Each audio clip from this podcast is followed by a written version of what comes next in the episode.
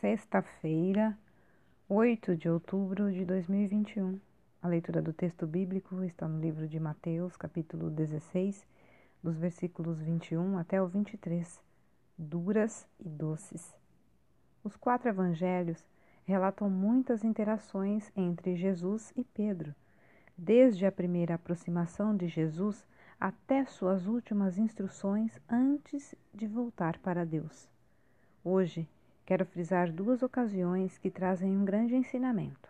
São duas frases bem diferentes de Jesus, mas ambas apontam para seu amor. Uma tinha palavras duras e difíceis de aceitar, a outra era de motivação e incentivo. A primeira, Jesus havia se revelado aos seus seguidores como o Cristo, o Salvador prometido por Deus, mas pediu que ainda não espalhassem essa notícia.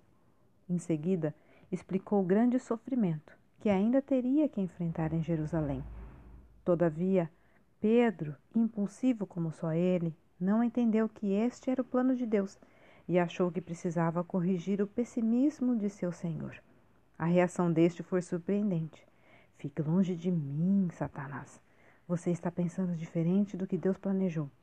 Imagina o susto de Pedro diante dessa resposta.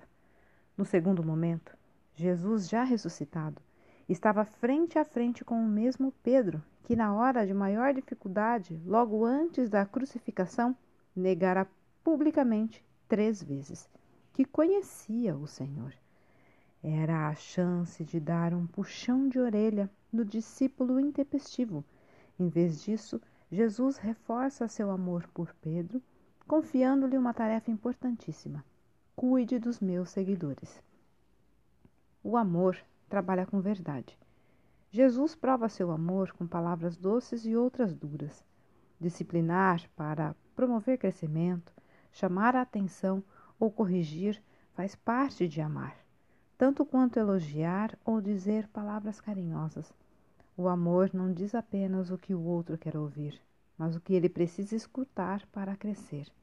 A verdade nem sempre é suave, na maioria das vezes dói.